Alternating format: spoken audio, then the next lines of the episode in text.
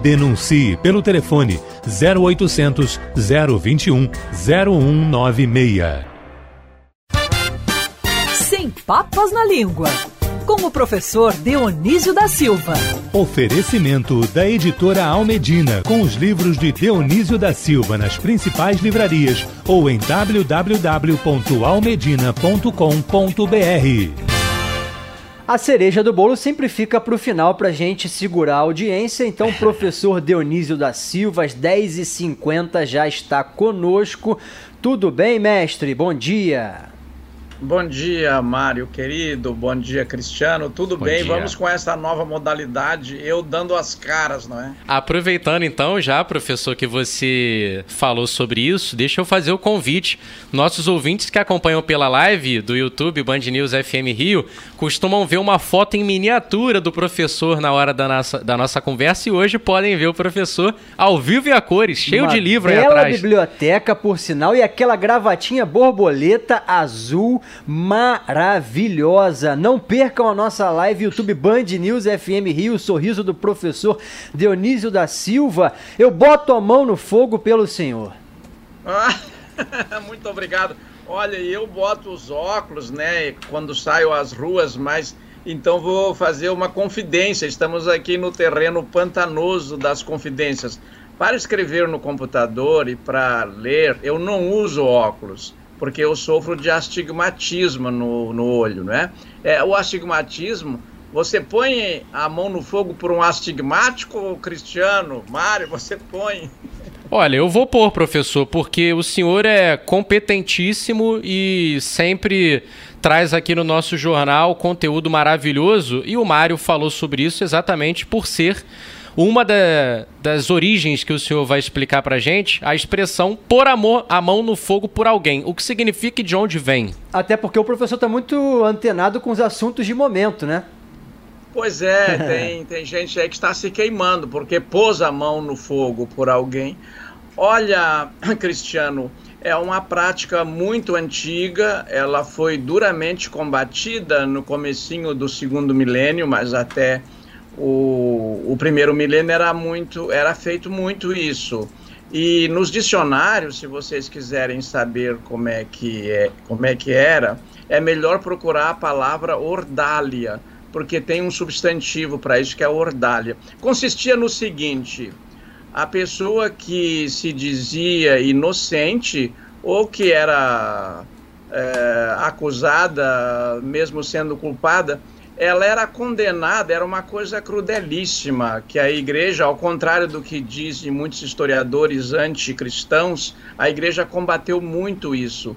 Consistia em pegar, é, enrolar a mão da pessoa é, com pano, é, lacrar com cera e ela pegar um ferro em brasa e andar com este ferro em brasa. Podia ser também lenha, Nossa. mas em brasa é, durante um percurso, daí largava, é, as mãos continuavam amarradas e lacradas com cera. Três dias depois, uma autoridade é, desatava se a mão estivesse queimada com alguma mancha vermelha, tivesse sido atingida por aquele ferro em brasa, a pessoa era culpada. E havia gente então que não, ou por alguma algum jeitinho, né? É, o fato é que depois algumas pessoas apareciam com esta mão sem nenhuma presença do fogo ali. Então era inocente. Gerou esse provérbio: olha, eu ponho, eu ponho a mão no fogo para essa pessoa aí porque tenho certeza que ela não vai se queimar. E nós estamos vendo é, atualmente o próprio presidente da República se queimando pelo seu ministro da Educação. Isso é, mexe diretamente comigo, que sou professor, e mexe com todos nós, evidentemente. É verdade. Tem ouvinte falando aqui também, professor, que botaria a mão no fogo pelo senhor. A Margarete Salles na live disse que não só colocaria a mão no fogo, como sabe que não se queimaria. Pelo menos foi pelo professor Dionísio, pelo ex-ministro já não sei. que o professor é um fofo. É. Né? O pessoal tá gostando. professor, subiu muito a audiência aqui na, na, nossa live, viu? Todo mundo indo pro YouTube para poder é, acompanhar a sua coluna e aproveitando então para trazer mais alegria para essas pessoas que já estão realizadas de vê-lo com imagens no YouTube Band News FM Rio, explica para a gente o, de, de onde vem a palavra governança. Quando surgiu, por que mudou de significado, qual era o significado anterior e qual é hoje, professor? Ô Cristiano, então para a gente compor isso melhor, muito obrigado a essas pessoas que estão fazendo um bom juízo de mim. É, hoje, quando a minha mulher saiu para o trabalho no Centro Federal de Educação, eu falei: olha, hoje eu acho que eu vou me esforçar para não para você não passar vergonha. E eu tinha que gravar uma pequena participação antes, então eu ó, me embonitei aqui de gravatinha, porque se acostumaram com essa minha presença neste, neste outro canal. Olha, eu queria sair da frente para mostrar para vocês onde eu pesquiso as coisas, ó, Opa. que são aqueles livros ali. É, é uma parte da minha biblioteca está aqui. Mas é o seguinte, você me perguntou da palavra governança e eu me lembro de ter conversado isso sobre, com outro viés ainda nos tempos do Boechat. Você sabe que governança é uma palavra que entra na língua portuguesa antes do descobrimento do Brasil.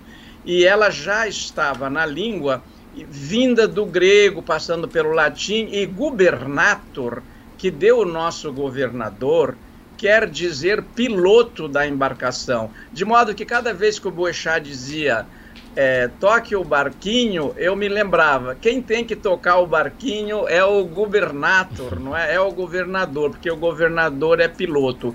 E a governança é essa arte de tocar o barquinho, é, no caso a embarcação, não é não só o barquinho, um grande navio, há grandes navios na houve grandes navios na antiguidade, como todo mundo sabe. Hoje em dia o conhecimento está disponível, ainda que em doses homeopáticas em canais é, e na internet é, de uma maneira resumida, é, que na minha adolescência e mocidade eu tive que ler 10, 12 livros para entender aquilo exaustivamente. Hoje se resume, se resume às vezes muito bem, para dar o essencial para o ouvinte, em alguns minutos. E também aproveito para dizer para os nossos ouvintes que este livro aqui, ó, A Vida Íntima das Frases, reúne as frases que eu já expliquei aqui na Band News. Boa. E aquele outro, de onde vêm as palavras, é, tem todas as palavras que eu já trouxe ao ar aqui, só que, claro, né, sem esse sabor da fala, do colóquio, de ouvir vocês e os ouvintes apreciam muito isso. Né? Sim, e claro, quem não acompanha às quintas-feiras ao vivo pode assistir. É agora com imagens também na live que fica no YouTube, ouvir a coluna pelo site ou até no fim de semana para todo o Brasil, todo mundo, né? Que a Band News toca também para todo o país pela internet. O professor tem repeteco aos finais de semana. Agora, professor, rapidinho para a gente encerrar, já que o senhor mostrou os livros, como que os ouvintes fazem para saboreá-lo? Tem algum lugar onde eles podem conseguir esses livros? Os meus livros estão disponíveis na Amazon, na Almedina, em qualquer livraria. Na verdade, hoje, é, Cristiano, o difícil é se esconder.